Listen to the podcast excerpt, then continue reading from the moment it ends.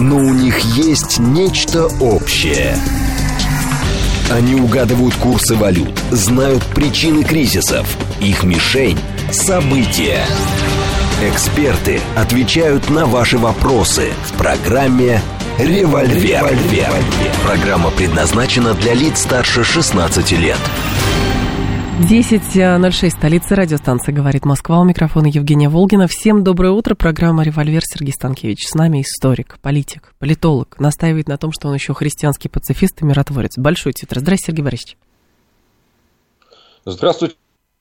Звука, дорогие друзья. Посмотрите, пожалуйста. У вас есть звук сейчас? У вас. Должен быть. О, вот появился. Появился звук, Все да. в порядке, спасибо. Все отлично. вас еще раз. Наши координаты 7373948, телефон, смски плюс 7925 8888948, телеграмм для сообщений «Говорит и Москобот». Смотреть можно в YouTube-канале «Говорит Москва», стрим там начался. Так, давайте, наверное, начнем с того, что ООН ждет реакции России на письмо генсекретаря Путину по зерновой сделке. Офис Гутерриша об этом сказал. А, Генсек передал министру иностранных дел Лаврову письмо российскому президенту с идеями по поводу выполнения зерновой сделки аналогичные письма направлены Украине и Турции. Я, честно говоря, не очень понимаю этой суеты, потому что изначально, когда сделку формировали, там были сформулированы условия. Э, условия для России и условия э, для остальных участников. И получается так, что Россия свою часть выполняет, а часть, которая была прописана в интересах Российской Федерации, она застопорилась. И мы раз сказали, два сказали, три сказали, Гутерриш какое-то письмо третье предлагает. Не очень понятно, что происходит.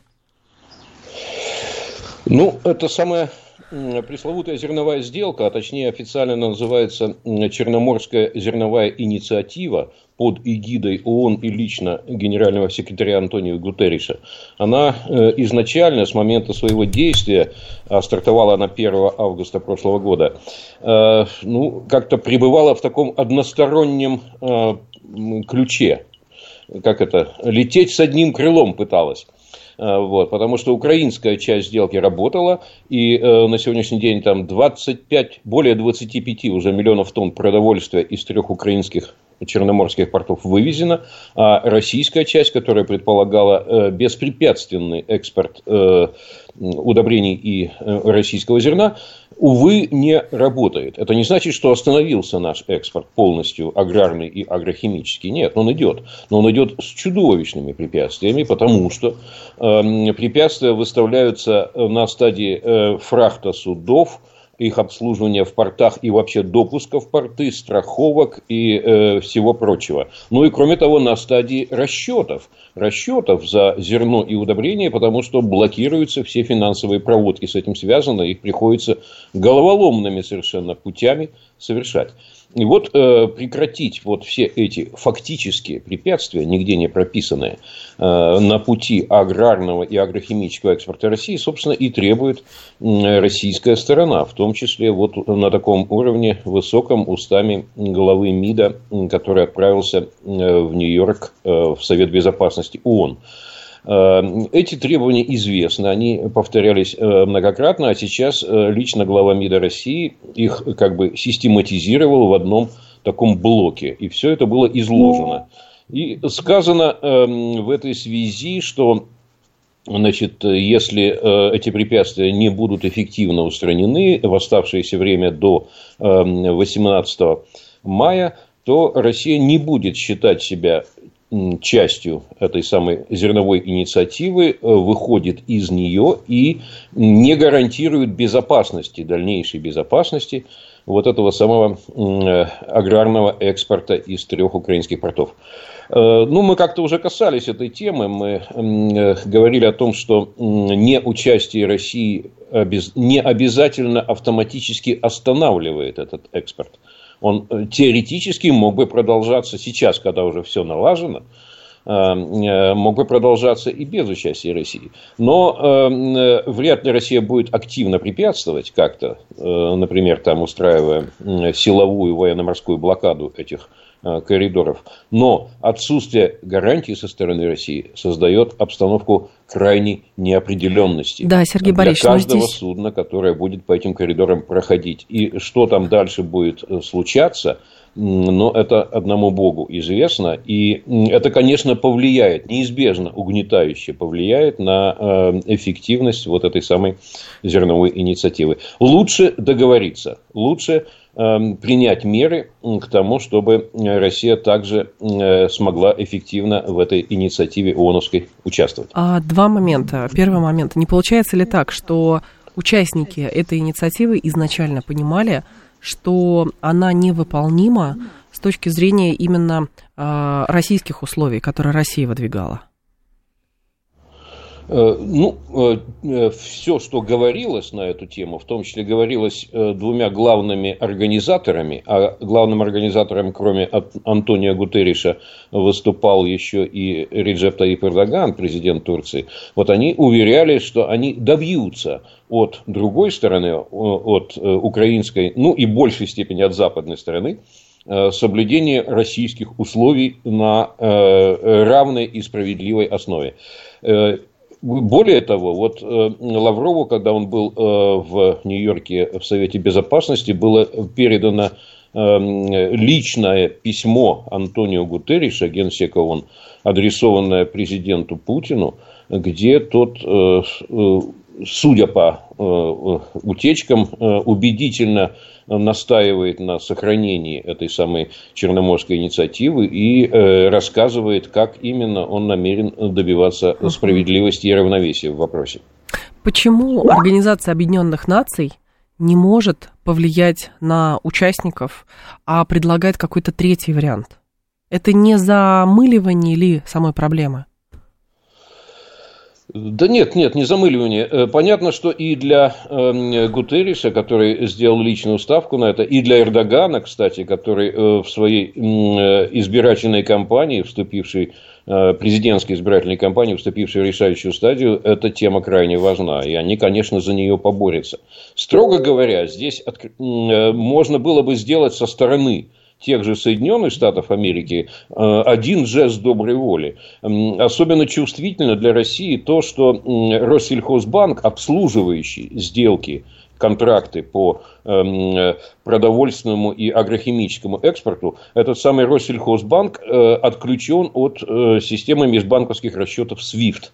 Ему предлагали там сначала факсом пользоваться в, таком, э, в такой издевательской манере, а сейчас сделан такой э, жест навстречу. Банку американскому JP Morgan, американский регулятор разрешил один конкретный контракт, заключенный Россией, обслужить, э, провести расчеты через этот самый JP Morgan. А, но всякий раз, если Россия заключает новый какой-то контракт, то придется в очередной раз заходить и получать разрешение.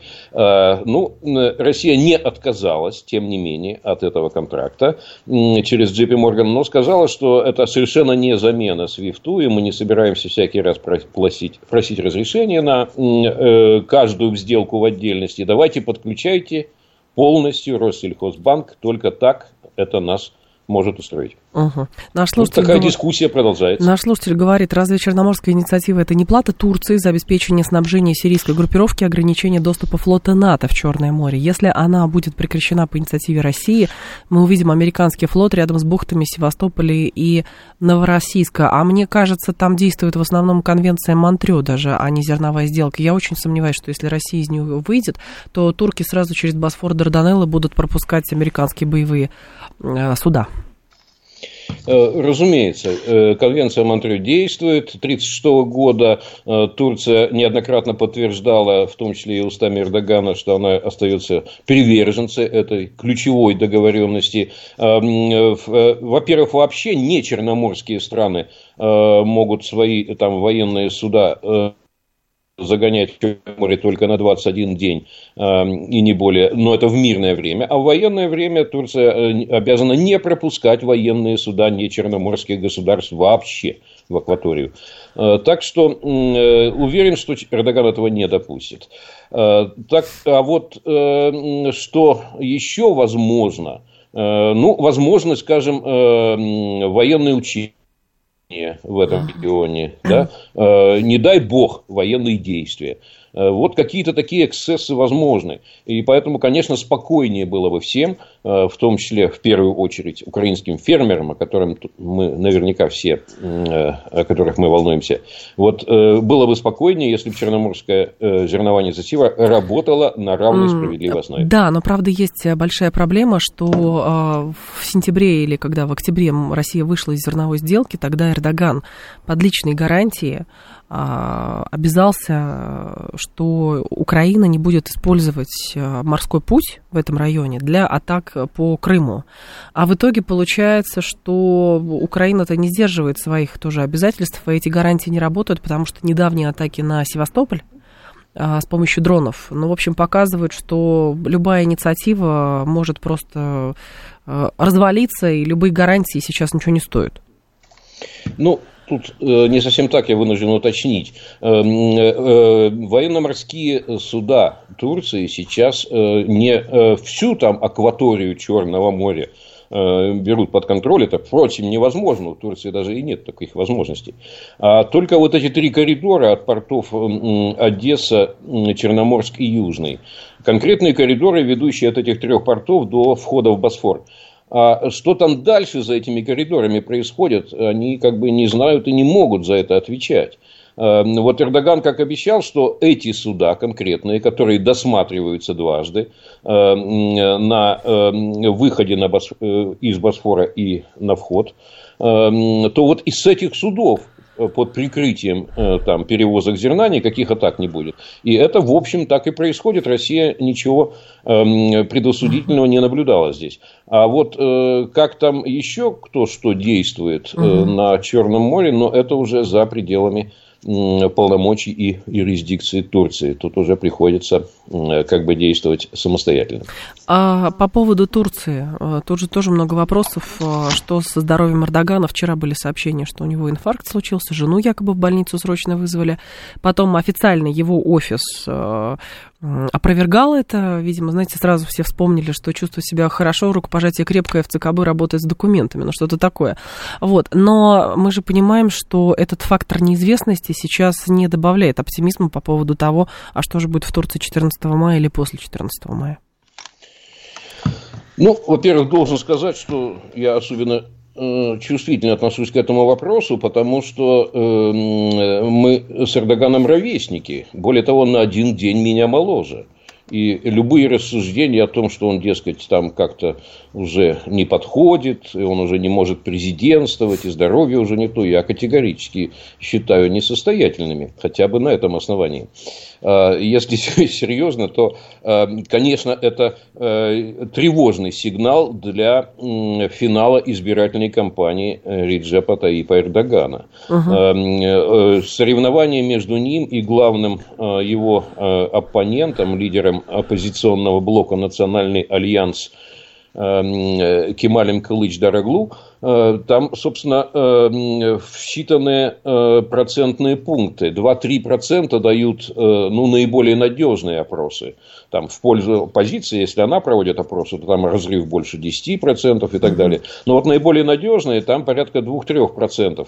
То есть ситуация такая зыбкого баланса, и она вполне может разрешиться в последние дни. Э, до выборов 14 мая. И вот такой тревожный сигнал э, сбой некоторые со здоровьем, э, конечно, не на пользу не на пользу действующему президенту. Тем не менее, судя по всему, вот по тем сведениям, которые имеются у нас, это все-таки не было что-то серьезное, потому что уже в тот же день Вчерашний он появился снова на экранах, приносил там извинения. Э, а на ближайшие дни совершенно справедливо. Он э, не удаляется от дел вообще, не исчезает с экранов. Он просто не будет публично появляться, но э, в удаленном режиме будет во всем участвовать. В том числе сегодня начинается запуск атомного топлива в первый, в первый блок атомной электростанции Акую, которая возводится Росатомом угу. в провинции Мерсин турецкой. И вот это э, важное мероприятие, загрузка атомного топлива ядерного и как бы э, демонстрация серьезного достижения, э, атомная станция, первая в Турции, 4 блока по 1200 мегаватт, 10% электроэнергии Турции будет производиться на этой станции, а Эрдоган хочет еще парочку таких в перспективе построить.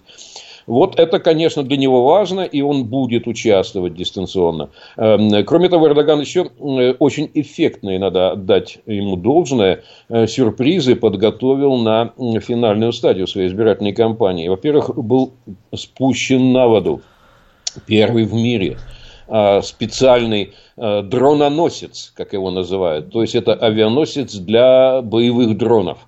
Называется Анадолу что означает Анатолия. И этот самый дрононосец э, с дронами боевыми производства тоже Турции, э, эффектно пришвартован в порту Стамбула, угу. и туда открыт доступ туристов и избирателей. Одновременно была выкатка реактивного дрона боевого, сделанного по технологии стелс тоже Турции, э, одновременно было сказано о том, что турецкий самолет, боевой истребитель, тоже сделан. Выкатка его была, правда, только. Летать он будет с 26 года. Ну, то есть, Эрдоган создал, фактически создал, почти из ничего, самостоятельный национальный ВПК за последние 20 лет, который на 80% обеспечивает э, военно-технические нужды Турции.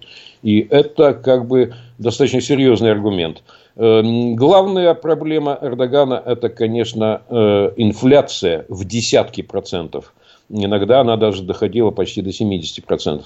Вот с инфляцией никак он не справлялся, но во многом из-за того, что он слишком вольно обращался с ручным центробанком. Он им тоже руководит вручную. А тут надо бы, конечно, поосторожнее ему действовать. Э, ну и э, вот кроме инфляции, собственно, Э, тут э, каких-то серьезных таких э, значительных провалов ему и предъявить-то угу. вроде бы нечего. Вот, но есть проблемы, связанные с национальной трагедией, серия таких опустошительных землетрясений, состоявшихся в марте недавно, и претензии, во-первых, с тем, что Эрдоган не всегда вовремя реагировал, хотя эти претензии уже ушли, он занимается преодолением последствий землетрясений ежедневно. А вот то, что выявились э, серьезные нарушения при строительстве, и во многих городах, пострадавших от землетрясения, рядом стоит э, дом полностью целый, а рядом полностью сложившийся, то есть нельзя сказать, что это как бы вот по-разному землетрясение сработало. И э, тут явно э, э, наломали дров э, и домов э, застройщики. Вот Эрдоган уже посадил порядка 300 э, застройщиков, он их преследует, предъявляет всяческие иски и обещает, во-первых, до конца года, что все получат хотя бы временное жилье пострадавшие, а в следующем году получат и постоянное жилье, и он, дескать, лично берет такое обязательство. В общем, он э, всячески старается, но, прямо скажем, выборы не будут легкой прогулкой. Э, э, очень постарается Эрдоган, э, может быть, чуть-чуть перевалить за 50% в первом туре, что будет крайне сложно. А вот основной бой, если это не получится, состоится во втором туре, где все объединятся против лидера. А вот этот человек Кемаль... Вот такие у него дела. Кемаль Калыч Даруглу, на что он ставит? Насколько я понимаю, он республиканец? по политическим убеждениям. На что да, он ставит? республиканец, да. да, республиканская народная э, партия, созданная в свое время э, отцом нации, основателем республики Мустафой Кемалем Ататюрком. Э, кстати, в октябре Турция 100 торжественно лет, 100 лет республики, да. республики, созданной Кемалем Ататюрком. Э, смысл, вот позиция этой эм, республиканской партии, партии кемалистов, э, в том, что они э, левый центр, это такие социал-демократы, они такую секулярную линию дистанцирования и контроль над исламом, вот. Ну и в принципе, они, конечно, э, им недовольны тем, что эм, Эрдоган за последние 20 лет занимался мягким демонтажом наследия Ататюрка. Он оставляет его э, в, на почетном месте в Мавзолее. Весь гражданский культ вот этого основателя республики, он сохраняется, но наследие, конечно, демонтируется. Возвращается и в жизнь Турции, в том числе в политическую ислам. Ислам угу. и политический ислам тоже присутствует, пусть и модернизированный. Возвращаются пантюркистские идеи, э, пусть и тоже модернизированные, облеченные в такую академическую форму, но они э, получают хождение. Э, вот. Ну и самое главное, это ставка Турции на великодержавие. Эрдоган открыто говорит, что да, Турция тоже восходящая великая держава, которая добавится к существующим великим державам, которая будет контролировать ситуацию на широком регионе – и в э, Южной Азии, и э, на Ближнем Востоке в значительной мере, и на Кавказе в значительной мере. Вот. И что давайте считайтесь теперь вот с э, нами как важным фактором силы. Эм, Кемаль Ататюрк этого не хотел. Он хотел, чтобы Турция сосредотачивалась на каких-то своих внутренних нуждах и потребностях. В общем, это, конечно, новый лидер, который хотел бы, чтобы следующее столетие Турции, вот первое, связанное с Ататюрком, завершится в октябре, а следующее столетие э, Турецкой республики, чтобы уже связывалось с его именем. Очень серьезные амбиции. Насколько они будут реализованы, мы посмотрим уже в ближайшее время. Насколько, с вашей точки зрения, велик риск э, каких-то общественных потрясений? На фоне выборов, потому что если почитать какие-то блоги, чаты и даже каких-то аналитиков, что есть э, какое-то ядерное, ну, условно, ядерная группа избирателей, а, там, среди молодежи, например, которые не приветствуют Эрдогана, потому что, ну, вот там, условно, а, надоел, потому что очень долго. А вот на, и, насколько я понимаю, его конкурент ближайший ставит именно на это, потому что я просто новый, и, соответственно, все старое надоело. Ну, как-то так. Но тут э, не совсем так. Э, основные, э, основной базой избирательной для Кылыч Дороглу и в целом для его республиканской партии являются крупнейшие города. Это Стамбул, Анкара, Измир – и некоторые другие крупные города, где сосредоточено более молодое, э, более образованное и более, внимание, европеизированное население. Потому что важнейшая часть наследия Ататюрка – это европеизация э, Турции. Он не был прозападным, он был проевропейским. И он считал, что Турция часть некой вот европейской семьи народов – Э, и эм, вот э, люди, которые, эм, новые поколения турок, которые выросли за последние десятилетия, которые уже многократно съездили в Европу, которые связаны с турецкой диаспорой, а турецкая диаспора это более трех миллионов человек, и, кстати, она в основном голосующая, они сохраняют паспорта, они будут голосовать. Эм, вот эта э, европеизированная диаспора – имеющая, естественно, родственников в основной Турции, вот она, конечно, составляет важную силу для республиканцев. Э, и я бы не сказал, что это борьба модерна против архаики, это слишком э, примитивно было бы э, так делить.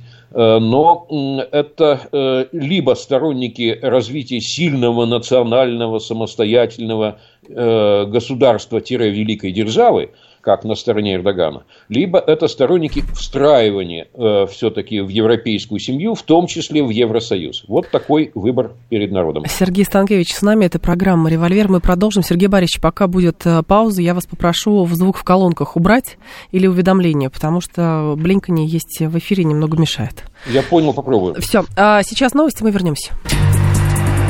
Они разные, но у них есть нечто общее – они угадывают курсы валют, знают причины кризисов. Их мишень – события. Эксперты отвечают на ваши вопросы в программе «Револьвер». 10.36, столица программы «Револьвер». Микрофон Евгения Волгина, Сергей Станкевич. С нами мы продолжаем. Андрей Грибанов спрашивает, как вы оцениваете вероятность начала мирных переговоров по Украине, если Эрдогану удастся выиграть выборы? Будет ли это производиться при участии Китая? А, значит, ну, если э, Эрдогану удастся выиграть выборы, то как бы Турция сохранит э, свою прежнюю э, миротворческую позицию в отношении военного конфликта в Украине, э, поддерживая диалог и с Киевом, и с Москвой. Более того, Эрдоган настойчиво приглашает к себе в Стамбул. Он мечтал бы увидеть переговорную часть Э, конфликта у себя и достижения какого-то мирного соглашения при своем посредничестве. Это по-прежнему остается его целью, и он об этом говорит достаточно регулярно. Ну, а вот э, любопытной такой инновацией э, является, конечно, усиление роли Китая. Состоялся давно желавшийся, давно провозглашавшийся из Киева звонок Э, из Пекина э, Зеленскому, э, и разговор его, видимо, около часа длившийся между Си Цзиньпином и президентом Зеленским. Значит, тут что важно иметь в виду? Уже множество было комментариев на эту тему. Интересны комментарии именно из Китая прозвучавшие. Там что акцентируют? Во-первых, это был звонок в ответ на настойчивые просьбы. То есть это звонок был по просьбе и по приглашению из э, Киева. Во-вторых, э, Пекин транслировал свой мирный план. И, что очень важно, этот мирный план не был отвергнут э, Киевом, в отличие от, например, Соединенных Штатов, которые отвергли мирный план э, Китая как э, идею, а во-вторых, в принципе, отвергли и роль Китая как возможного э, посредника в переговорах, организатора переговоров. Официальный Белый дом утверждает, что Китай не может вообще рассматриваться в этой роли, потому что он, дескать, на той стороне, и никакой он не посредник. А со стороны Киева, как свидетельствует китайская сторона, со стороны Киева роль миротворческая, возможная роль Китая была принята как возможная.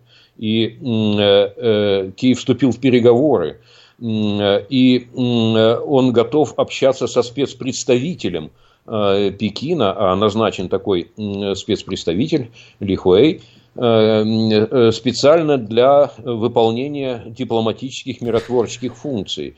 И Киев сказал, что готов Э, работать с этим спецпредставителем и какую-то общую платформу искать. Э, вот, так. собственно, это и состоялось. Э, о чем это свидетельствует? Это свидетельствует, что идея э, все-таки дипломатического, э, второго дипломатического фронта, она постепенно пробивает себе дорогу. Конечно, никаких иллюзий быть не может здесь, что там э, будет немедленный прорыв или что благодаря активизации дипломатии, э, что, дескать, благодаря этому немедленно боевые действия прекращаются. Нет, конечно, к сожалению, конфликт зашел слишком далеко, и он приобрел слишком ожесточенный характер.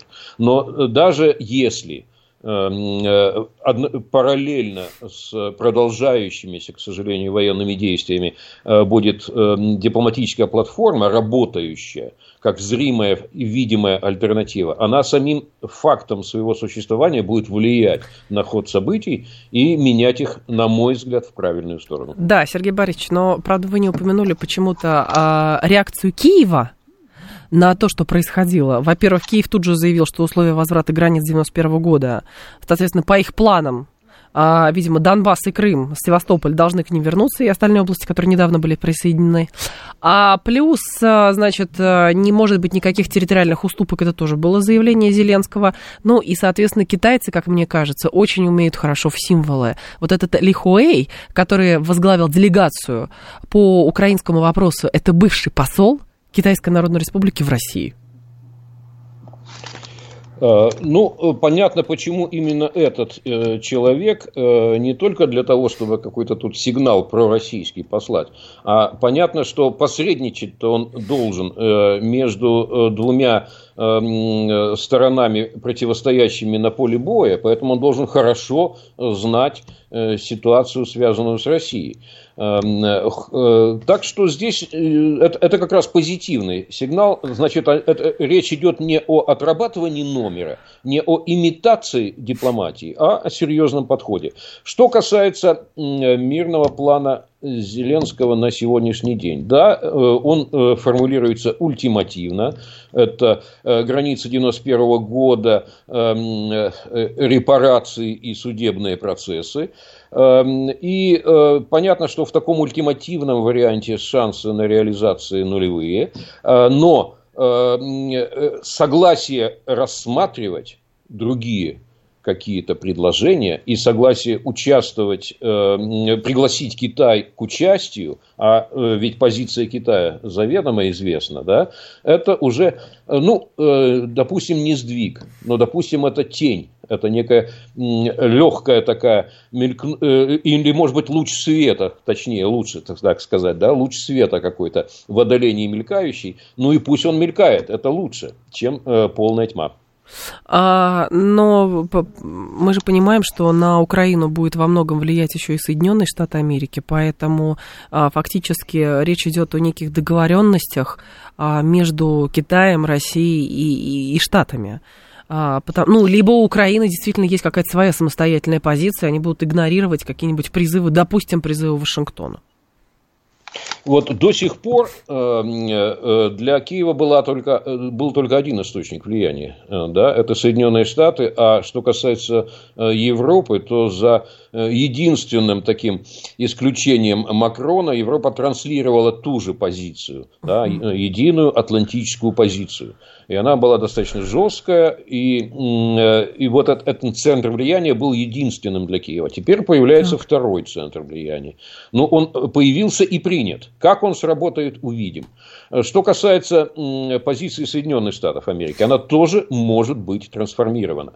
Есть позиция официального Белого дома, есть э, гораздо более э, такая изоляционистская такая э, позиция нежелания продолжать войну, э, связанная с республиканской партией, э, и э, она будет эту позицию э, проводить и утверждать в ходе начинающейся в США избирательной кампании. Э, и есть позиция еще и значительной части экспертного и такого оборонно-разведывательного сообщества в Соединенных Штатах Америки, которые выражают откровенный Э, публичный скептицизм э, в дальнейшем затягивании военных действий и говорят, что все, пора сворачиваться, пора выходить на какой-то результат, который можно зафиксировать на бумаге. Так что здесь тоже будут подвижки. И вообще, когда начинается сложная дипломатия, когда начинается перебор вариантов – когда предъявляются те или иные э, различные аргументы и идут попытки выстроить баланс интересов, это всегда лучше. Вот э, для меня, для моего сердца миротворца, эта ситуация предпочтительнее. Ага, по поводу Байдена, который объявил на этой неделе, что будет баллотироваться на второй срок, а, неужели в Соединенных Штатах от демократов нет каких-то иных персон? Или Байден действительно всех устраивает? И сам себя? Да, вот э, наш с вами э, любимец э, Джозеф Байден, могучий старик, отец американской демократии, он э, решил э, баллотироваться в 80 лет. Э, я думаю, что э, одна из целей Байдена, которую он явно не декларирует, это послать сигнал оптимизма Э, всем э, ветеранам труда, всем пенсионерам, э, всем людям старшего возраста, что, ребята, не торопитесь складывать оружие, сушить весла и склеивать ласты. Ребята, мы еще в форме, мы еще ого-го. Поэтому мы повысим пенсионный возраст до 80 лет. Как надо работать. Так что вот этот позитивный сигнал, исходящий из идеи Байдена баллотироваться, я бы не стал недооценивать. Э, что касается э, практической стороны, э, на самом деле демократическая партия в сложнейшей ситуации сейчас. И у меня такое ощущение, что это не последнее решение кадровое по избирательной кампании. Вот в чем главный риск? Вот мы видим, что произошло с Эрдоганом. Да? Эм, даже малый, явно малый такой э, сбой э, в его здоровье, породивший волну слухов, он уже влияет на ход выборов. В случае с э, Байденом все может быть гораздо серьезнее. А если у него уже в ходе избирательной кампании какой-то видимый всем серьезный сбой происходит со здоровьем, так это и сейчас у него происходит. партии. Так это и сейчас у него она происходит. в последний момент, из какого она э, цилиндра достанет э, кандидата, способного Байдена в последний момент заменить. У демократов, это Сергей Борисович, у демократов... Ситуация для них. У демократов, Сергей Борисович, Демократы должны будут кого-то достать. Вы сказали да, да. республиканцы. Да, да, конечно, демократы. Вот откуда демократы э, смогут такого нового кандидата достать? Э, и э, им необходимо будет подстраховаться обязательно. И я думаю, что не исключен сценарий, когда вот сейчас Байден начнет избирательную кампанию, да, а в какой-то момент он предъявит бюллетень, скажет, извините, не могу, вот э, что-то плохо себя почувствовал, врачи меня обследовали, в общем, я дальше продолжать не буду, но вот вместо меня вот такой-то человек пойдет. Э, это мои предположения. Во всяком случае, э, Демократическая партия США крайне рисковала бы, если бы не предусмотрела нечто подобное. Значит, что касается, допустим, если Байден идет до финиша в избирательной кампании, Значит, э, э, пока, пока по сравнению с главным претендентом со стороны республиканской партии э, Дональдом Трампом, у него есть некоторое преимущество, некоторая фора. В значительной мере связанное с тем, что у Трампа большой антирейтинг. Трампа не хотят ни при каких условиях видеть президентом, там порядка 54% опрошенных избирателей. Это большой довольно антирейтинг, и это дает фору Байдену, несмотря на все издержки, связанные с возрастом. Эм, допустим, он идет до конца, но Э, ведь э, республиканская партия пока не определилась со своим кандидатом. И хотя э, Трамп и лидирует в вопросах, там же пул спонсоров решающее слово должен произнести, и не исключено, что партия все-таки сделает свой выбор в пользу молодого, активного, напористого губернатора Флориды Рона Десантиса, а он выйдет, и э, на фоне Байдена он будет смотреться гораздо э, предпочтительнее и перспективнее. Он сможет объединить и трампистов, потому что, в принципе, его идеи те же, он их иначе просто не так эпатажно формулирует, да, и более умеренную часть избирателей – и тогда, тогда перспектива завоевания Белого дома для э, республиканцев станет вполне реальной. Так что э, самые интересные события в этой избирательной кампании э, впереди. Но самое главное, что и республиканский лагерь и демократический будут обязаны перенести основное внимание на внутренние проблемы Америки. Ибо э, американец голосует э, кошельком – э, это значит будет э, pocketbook voting, угу. то есть э, голосование кошельком. Они смотрят на экономику, экономика стагнирует, инфляция беспрецедентная в Соединенных Штатах Америки, ключевая ставка выше 5%, когда это было в последний раз. Так что вот вынуждены будут американские политические партии заняться в основном американскими делами, и это, конечно, повлияет неизбежно на международную ситуацию, в том числе ситуацию вокруг Украины. Федор Лукьянов, Федор Лукьянов пред, э, предполагает, что за политической долговечностью возрастной когорты, в которую входит э, Джо Байден, вот, и который управляет штатами с начала 90-х годов, стоит застрявшая повестка дня по поводу американской гегемонии, а, по поводу того, что вызов глобалистским устремлениям американского правящего класса уже. Сергей Борисович, вы здесь? Да, да, здесь, здесь. Да, то, что сделан уже вызов глобалистским устремлениям американского правящего слоя, и в итоге эти люди пытаются удержать прежнее состояние времен, вот какой-то статус-кво, а все уже настолько поменялось, потому что мне кажется, если бы американцы были согласны на некую трансформацию, то, наверное, вместо Байдена мы увидели бы какого-то другого человека, чисто символически. Э, вот смотрите, отчасти соглашусь э, в том смысле, что это борьба для Америки, это борьба э, старого с новым во внешней политике. Смотрите, какой парадокс. Во внешней политике это борьба старого с новым. То есть демократы выступают за уходящее, за отжившее, за однополярный мир э, при гегемонии, безусловной гегемонии Соединенных Штатов глобальной. Вот э, это уходит, это распадается на наших глазах, а они пытаются, если не сохранить американскую однополярную гегемонию, то, по крайней мере, замедлить вот этот, эту сдачу позиций, этот распад замедлить на какое-то время. То есть здесь они, э, нынешние э, хозяева Белого дома, они на стороне старого против нового. А вот во внутренней политике все ровно наоборот, дорогие друзья. Там э, как раз э, э, республиканцы за традиционную Америку, за Америку, э, восходящую к именам отцов-основателей – там э, Лилькольн, э, Джефферсон и многие другие. Да? Дорогие имена, не говоря уже о Джордже Вашингтоне, ныне осужденном как рабовладелец. Да? Так вот, за эти дорогие имена, за эти высокие идеи, за эту высокую, ну, в американском понимании, культуру, вот за это все выступают республиканцы, а демократы как раз за свержение прежних идеалов, за то, чтобы э, американская история ныне э, выглядела как история э, э, белого российского насилия, э, как э, история тотального нарушения прав человека и запретов всевозможных, которые надо теперь отменять. И вот здесь как раз наоборот традиционная Америка Э, защищаемая республиканцами противостоит вот этой э, новой Америке э, с другими представлениями и об истории, и о культуре, и о нравах, вот эта новая Америка пытается старую подавить, и причем подавить навсегда, отправить просто в архив, на свалку.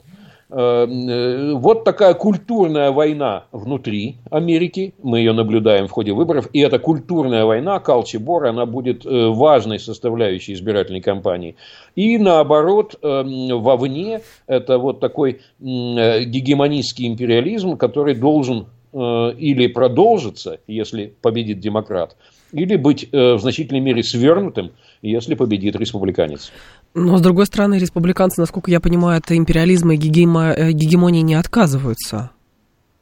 Э, нет, э, республиканцы считают, что должно быть лидерство Америки, угу. Америка First, да, так.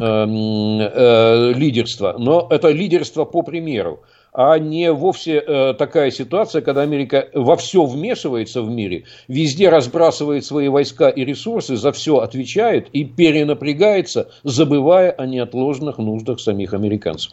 Вот такая позиция. Понятно, что ничего эм, э, это не сулит, тем не менее, какого-то такого... Э, то есть, они не присоединятся ко мне, как э, миротворцы и пацифисты, конечно, республиканцы. Ни в коем случае. Там э, ястребы еще те сидят. Но это ястребы, которые кликочут по-иному.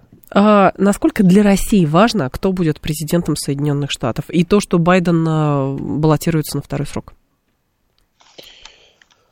Ну, э, то, что Байден баллотируется на второй срок, это, э, пожалуй, это скорее хорошо, потому что это продлевает паузу на раздумье для самих американцев и для поиска для поиска такого внутреннего. Ну, а что касается того, что э, э, придет Байден и всех рассудит, придет, простите, Трамп и всех рассудит, или какой-то другой республиканец, э, никаких надежд на послабление, на какую-то пророссийскость, на какую-то новую эпоху понимания и любви от э, смены власти в Белом доме нет. И тут иллюзий быть не должно. Э, будет больше прагматизма будет больше готовности хотя бы к диалогу. Ведь сейчас нет даже диалога. Вообще никакого, э, никаких контактов даже дипломатических. Да? А будет хотя бы диалог способность выслушать друг друга, будет хотя бы какое-то стремление к прагматическим развязкам по отдельным сюжетам. И уже здорово, уже прогресс. 7373948, телефон прямого эфира, 7373948 по коду 8495. СМСки плюс 7925 8888948. Слушатель наш говорит, Байдену надо сына защищать, ведь пока он президент, сына не тронут. Да, с Хантером Байденом, сыном президента э, конечно, сложности серьезные. И даже сложности не столько с тем, что его могут осудить. Там даже если вот перейдет все в стадию судебного следствия, как перешло в отношении Трампа, там все равно история будет долгая, э, может длиться там еще пару лет. Но э, тут вскрылись факты, что эм, американские официальные ведомства эм, и ФБР, и даже ЦРУ – Э, упаси бог, и Министерство юстиции сделали все, чтобы еще в 2016 году увести э, вот этого Хантера Байдена, сына президента, от э, расследования и от возможной ответственности. И вот эта проблема сейчас в полной мере раскручивается, и, конечно, республиканцы постараются в ходе избирательной кампании все это вывалить на всеобщее обозрение по максимуму. Так что это будет не скучная избирательная кампания. Андрей спрашивает, считаете ли вы, что дипломатическая победа над НАТО так же важна, как победа на поле боя? Многократные примеры в истории, когда, выиграв на поле боя, победители были вынуждены отступать на этапе переговоров, есть. Готовы ли дипломатический корпус России побеждать? Э, хороший вопрос. Дипломатический корпус России довольно профессионален. Там э, не так много, и практически нет, я вот сейчас не вижу даже чисто политических назначенцев. Там все карьерные дипломаты с правильным образованием, э, с обширным опытом. И, конечно, если дать им возможность и открыть им площадки соответствующие, они отработают. Тут у меня отработают эффективно, у меня тут каких-либо сомнений нет. Их нельзя жестко ограничивать какими-то рамками. Вот об этом не говорить, туда не ездить, с этими так. не общаться, говорить только так, рулить только туда. Вот э, демократия должна получить большую свободу рук и э, больший простор в выборе допустимых вариантов. Вот это важно сделать. И, может быть, мы как раз к этому подходим. Если Байден а, отправится на, значит, на выборы по второму сроку, а, с, кто у него будет в связке вице-президентом? Но тут уже Камала Харрис, э, э, его альтер-эго, заявила о том, что она готова обнять Джозефа и идти вместе с ним дальше. Э, то есть, скорее всего, здесь состав не поменяется. Гораздо интереснее, например, вариант, если со стороны республиканцев все-таки как я всячески бы рекомендовал, выдвинется Рон Десантис, а в э, вице-президенты к нему пойдет Ники Хейли, тоже дама, э, но дама абсолютно профессиональная, прошедшая все этапы, бывшая и там э, губернатором, и посидевшая в Совбезе ООН с языками, образованием очень серьезным напором, то вот этот тандем может быть победным. А, Сергей Станкевич был с нами, политик, историк, политолог, христианский пацифист, миротворец. Спасибо большое, Сергей Борисович, ждем спасибо, вас снова. Спасибо, Ним, вам, мир вам всем. Да, далее у нас информационный выпуск в два часа я к вам вернусь.